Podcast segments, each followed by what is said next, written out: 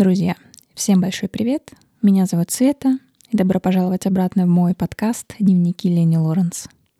Сегодня я хочу рассмотреть 18-й аркан Луна, и как вы уже, наверное, поняли, мы будем рассматривать личный аркан Таро по дате рождения. Поэтому если ваш личный аркан — это Луна, или, возможно, вам интересно узнать что-нибудь про ваших родных, близких, друзей или просто каких-нибудь людей — в матрице которых встречается 18 аркан, то оставайтесь со мной. Я вам честно признаюсь, готовилась долго к этому подкасту, потому что Луна, ну не только потому, что Луна — это также мой личный аркан, но и также потому, что в моем плейлисте это, наверное, самый первый аркан, который несет, ну, какой-то все-таки целительный свет, в отличие от всех тех предыдущих, что мы освещали — не знаю, в Луне, вот как мне кажется, в ней есть что-то все равно такое очень жизнеутверждающее, такое текучее, плавное. Вы знаете, как будто вы качаетесь на волнах в океане, наблюдая лунный свет, который на вас падает. И вся эта атмосфера некой таинственности, сказочной, сказочности ввергает вас в некое гипнотическое состояние. Ну вот такие у меня ассоциации идут с Луной, Поэтому этот подкаст, конечно, будет достаточно субъективным. И надеюсь, что вы мне простите это. Но я буду очень часто опираться на свой собственный опыт, а также на интуицию. Поэтому поехали. Основные образы и слова, которые приходят мне на ум при упоминании 18-го аркана, то, конечно же, это тайна, это ночь, лунный свет, сумерки. Это дикий животный мир, именно дикий, это эмпатия и чувствительность, без нее вообще никуда. Это интуиция, достаточно развитая. А также это уход в себя. Но не будем проводить параллели с арканом отшельник.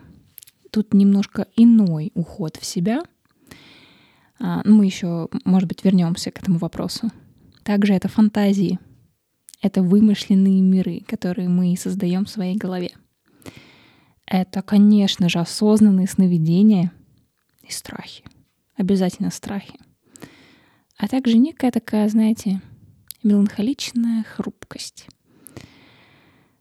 А, начну я, наверное, с того, что не хочу, конечно, обобщать, но все-таки, и начну обобщать, да, тоже мне. Но в целом и в общем, в своем большинстве люди с личным арканом Луна, ну, чаще всего это либо интроверты, либо люди ну, в которых встречается больше именно черт, присущих интроверту, нежели экстраверту, скажем так. Им очень комфортно в мире грез. Им очень комфортно жить внутри себя, в своих снах. А, наверное, во многом есть как бы человек-луна один человек, а есть его вторая жизнь. И вот его вторая жизнь она может напоминать некое путешествие внутрь себя по темным уголкам его душевных сумерек. Еще раз повторюсь, что человек-луна всегда направлен глубоко внутрь себя. Иногда даже настолько глубоко, что это может быть, ну, может быть вредным для этого человека и может даже принести ему, ну, некие негативные последствия — Вообще Луна — это достаточно закрытая, замкнутая натура, и на первый взгляд она может показаться холодной, такой отстраненной. Однако при этом все-таки нужно знать, что их чувства очень глубокие. Знаете, как словно в темном, темном притихшем океане. Океан вроде бы тихий, но вот-вот того гляди разразится буря и нагрянет шторм. Но все это иногда может происходить именно в самой глубине океана, а не на его поверхности — вот это люди Луны. Дальше я добавлю, что, опять-таки, не берусь вот за всех, но люди Луны обладают достаточно развитым даром интуиции и также очень хорошо считывают даже такую скрытую информацию. То есть они сами даже того могут э, не знать, не наблюдать за собой. Это может даже совершенно неосознанно происходить. Но вот здесь, кстати говоря, таится опасность. То, что Луна, она зеркальная. И сама по себе Луна, как э, небесное тело, она отражает солнечный свет, соответственно. И в пересчете на человеческий язык, на нашу жизнь, Человек-луна, он достаточно легко принимает чужое за свое. То есть может принимать на себя очень сильно чужую боль, ну, достаточно близко, мысли, терзания и даже иногда какие-нибудь болезни. Такое тоже случается. На самом деле здесь это не только черта Луны, но и вообще всех людей, у которых очень-очень остро развита эмпатия. А, ну, вообще про эмпатию тоже можно поговорить отдельно. С одной стороны, это очень полезное качество, полезный навык, но если очень реально сильно проживать чужие чувства, чужие эмоции, можно, в общем-то, забыть совсем про себя и начать примерять на себя чужую жизнь.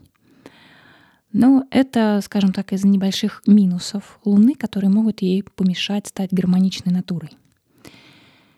У меня есть такая ассоциация, такая прям красивая, что ли, романтичная, что Луна, знаете, вот цельная Луна, которая идет по своему светлому пути, она напоминает Гекату. Геката — это богиня, которая бродит в раздумьях, в ночи, в царстве Аида. И она окруженная не только своей сворой собак, да, но и многочисленными тенями. Соответственно, что такое темный путь для Луны? Если человек-луна выбирает темный путь, как он выглядит?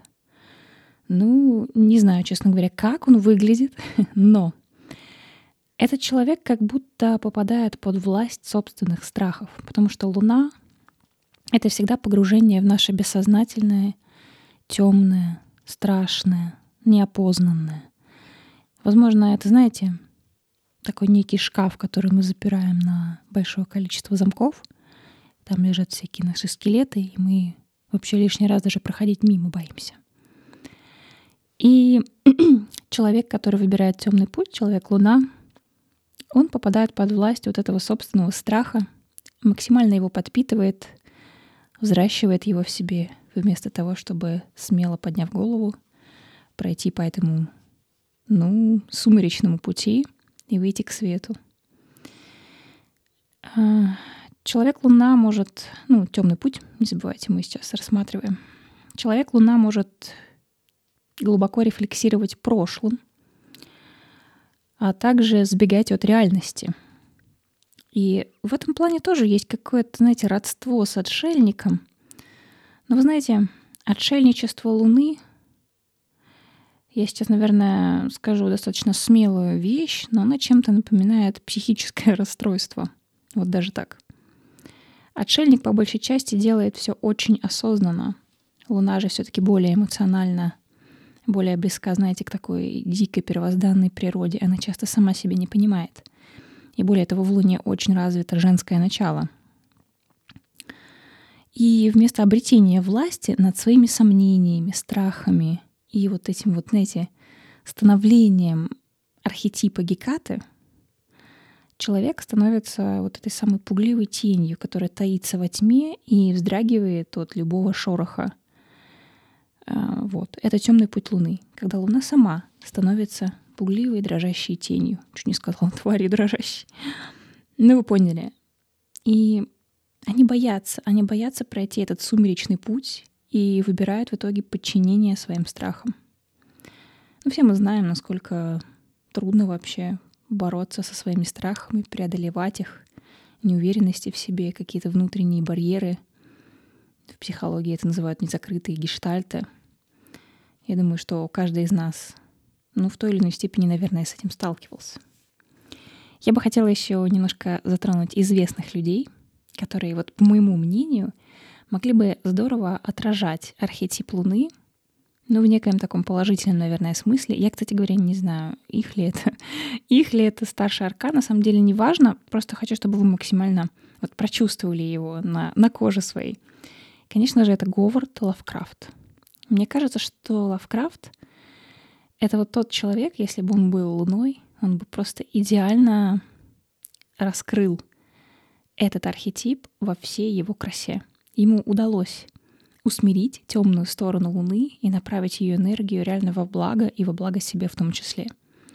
Лавкрафт очень хорошо умел работать со своими снами, как мы знаем, черпал вдохновение, сюжеты для своих произведений. Но это чистая луна, это сто процентов луна. Далее Эдгар По, конечно же. Человек, который описывал свои страхи, но делал это поистине в гениальной форме. Если вы еще не читали Эдгара По, пожалуйста, почитайте. Это один из моих любимых писателей. Тоже идеально бы подошел под описание архетипа Луны. И еще добавлю такого человека, писателя. Это Маркиз де Сад — а, вы, наверное, удивитесь, почему он здесь, почему он здесь оказался. Но на самом деле Луна — это не только страхи, это не только то, что нас пугает, это не то, что сокрыто в ночи. Также это может быть некое, некое такое обнажение, всевозможные темы сексуальности, запретные темы. И если сравнивать, например, Луну с кинематографом, то чаще всего, наверное, архетип Луны отражает именно фильмы ужасов и какие-нибудь там эротические фильмы. Поэтому, да, Маркиз де Сад вполне себе мог бы и туда подойти. В целом и в общем, это такие люди с очень обостренными способностями. И еще я прочитала такую интересную вещь, что люди Луны, они даже могут этого не знать, но в них это есть. Они достаточно хитры и могут вести двойную жизнь.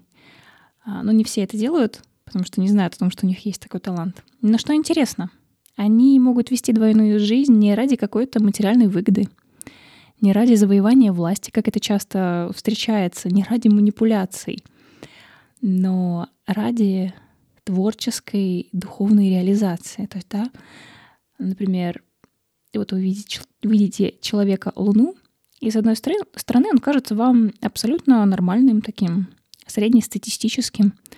Но на самом деле это его одна жизнь, это его один образ. Но на самом деле у него есть еще и вторая жизнь, где он чувствует себя сам собой. Я не знаю, какая это жизнь, как она выглядит, какое творчество окружает этого человека, но если человек Луна ведет двойную жизнь, то это в основном именно ради своей творческой реализации — и вот некого такого духовного комфорта. Да, это поэты, художники, актеры, психологи и просто эмпаты. Я сейчас перечислила те профессии, в которых человек-луна может чувствовать себя очень комфортно и сможет, ну, наверное, максимально раскрыть все хорошие качества этого старшего аркана. А, добавлю, что женщины и луны достаточно часто обладают талантом манипулирования, поэтому будьте осторожны. А, ну и, конечно же, я не могу не затронуть светлый путь. Светлый путь Луны. У меня есть такая небольшая поэтическая, поэтическая, прозаическая метафора в этом плане.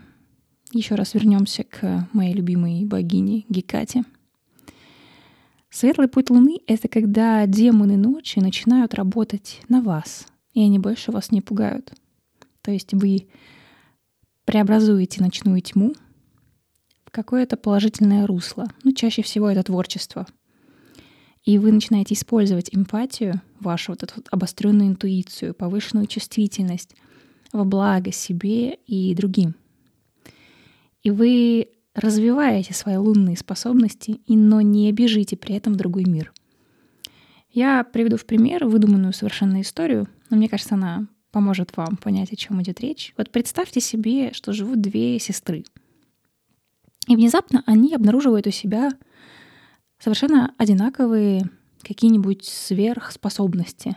Ну, например, они умеют видеть мир мертвых, общаться с духами и видеть всяких таких существ, ну, не очень симпатичных и не очень, э, скажем так, лицеприятных, которые могут неподготовленного человека напугать.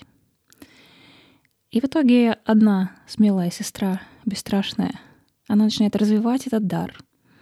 Она начинает как-то применять то, что ей уже дано, ради блага других, помогать духам, которые не обрели покой. Такой какой-то сюжет э, аниме, наверное, или страшной сказки. Иными словами, она переступает через свой страх и начинает как-то вот что-то делать, приносить пользу себе и, возможно, другим. А вторая сестра точно с таким же даром в ужасе прячется от этих страшных образов всевозможных рогатых, клыкастых, зубастых существ, которые ее пугают. И все. То есть вам нужно решить, кто вы. Либо вы всего лишь тень от Луны, такая безликая, запуганная. Или все-таки вы Геката, вы повелительница теней. Выбор в любом случае остается только за вами. Ну и в конце я, конечно же, добавлю, что люди искусства, люди творчества, они прекрасно реализуют свою Луну. Поэтому, если вы все еще сомневаетесь, каким же образом вы можете применить данные вам с рождения способности, то люди творчества, люди искусства уже ответили на этот вопрос за вас. Поэтому, да, друзья, такая вот у нас получилась Луна. Если вам было интересно, не забудьте поставить лайк этому подкасту. И уже очень скоро увидимся с вами в следующих подкастах. Если у вас есть определенные запросы, пишите, пожалуйста, в комментариях. А, напишите, если вы, например, Луна, какие качества вы замечали за собой, а, положительные, отрицательные. И если у вас есть знакомые Луны, напишите тоже в комментариях, что интересного вы за ними замечали. На этом точно все, друзья. Берегите себя и будьте здоровы, конечно же, в первую очередь. Все. Пока-пока.